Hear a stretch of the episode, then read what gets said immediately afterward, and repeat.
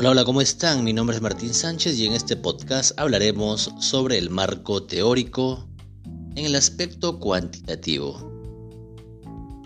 El marco teórico es una etapa y un producto.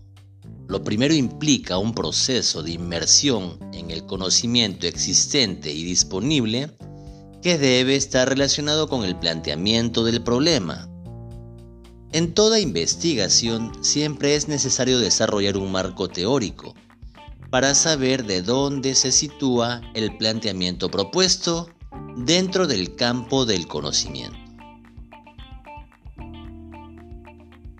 El marco teórico nos ayuda a afinar muy bien el planteamiento del problema. Nos guía e ilumina sobre cómo realizar la investigación nos orienta sobre lo que queremos, nos ayuda a evitar cometer errores del pasado, nos amplía el horizonte del estudio, encamina para centrarnos en el planteamiento y así evitar desviaciones, también auxilia a justificar el estudio, conduce a establecer afirmaciones para someterlas a pruebas, estas a través de las hipótesis, inspira nuevas líneas y áreas de investigación, provee de un marco de referencia para interpretar los resultados. Para elaborar el marco teórico es necesario detectar, obtener y consultar la literatura, en este caso documentos, libros, revistas, estudios de otros autores, tanto a nivel internacional como nacional, que permite eh, ayudarnos en la elaboración del problema de la investigación, así como extraer y recopilar la información de interés. ¿Qué recopilamos? Los antecedentes, tanto internacional como nacional ¿Dónde podemos encontrar esta información? Existen páginas de eh, revistas eh, muy importantes a nivel mundial, como por ejemplo Scopus, que la pueden buscar en el mismo Google, eh, en Internet. Tenemos a Web of Science, tenemos a Cielo, tenemos también al Google Académico y para repositorio o investigaciones dentro del país, en el Perú en este caso, tenemos a la Alicia Concitet. Estos, eh, estas, esta información que les acabo de dar ustedes las, las ingresan al buscador y siguen el proceso pues para ingresar a, a buscar la información que sea pertinente para ustedes.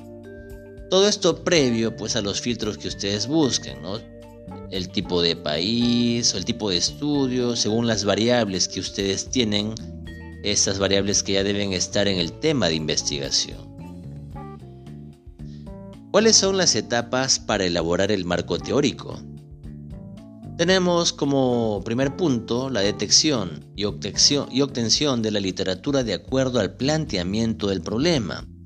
¿Qué contiene el planteamiento del problema? El planteamiento del problema contiene las variables. Y entonces, tenemos que detectar y obtener la literatura, la información de estas variables. Luego viene la revisión analítica y selectiva de la literatura, porque tenemos que seleccionar con cuáles eh, autores nos quedamos para trabajar nuestros antecedentes o nuestro marco teórico.